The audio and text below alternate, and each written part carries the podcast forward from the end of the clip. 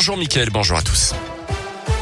Et elle a une aujourd'hui, un prédateur sexuel présumé interpellé dans le Puy-de-Dôme en début de semaine. Un jeune homme de 27 ans soupçonné de plusieurs agressions sexuelles et d'une tentative de viol, euh, toutes commises dans la Loire, département dont il est originaire. Cinq dossiers dans lesquels il a été mis en examen et incarcéré en, en détention provisoire. Il serait aussi à l'origine de plusieurs agressions ou tentatives de viol en Auvergne. Les victimes connues sont des femmes de 15 à 50 ans agressées alors qu'elles se trouvaient seules dans des lieux publics tôt le matin ou tard le soir, selon le procureur de Saint-Etienne qui mène l'enquête.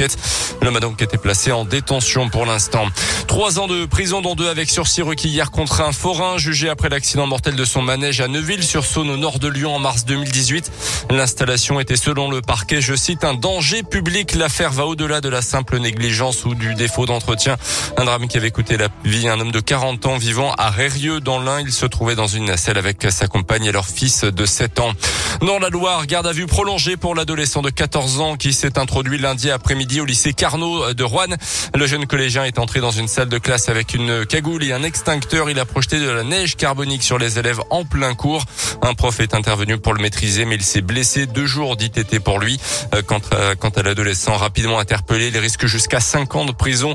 Il aurait déclaré en garde à vue qu'il s'agissait d'un pari avec des amis. Une cellule psychologique a été ouverte au sein du lycée.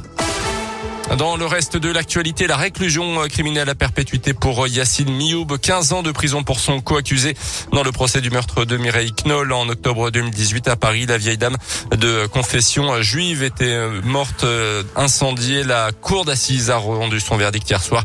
Le caractère antisémite des faits a été retenu. Un 11 novembre marqué par l'adieu au dernier compagnon de la Libération, Hubert Germain, décédé il y a un mois tout juste. Il sera inhumé dans la journée au Mont Valérien près de Paris en présence notamment d'Emmanuel Macron. Ce jour de commémoration de l'armistice du 11 novembre 1918.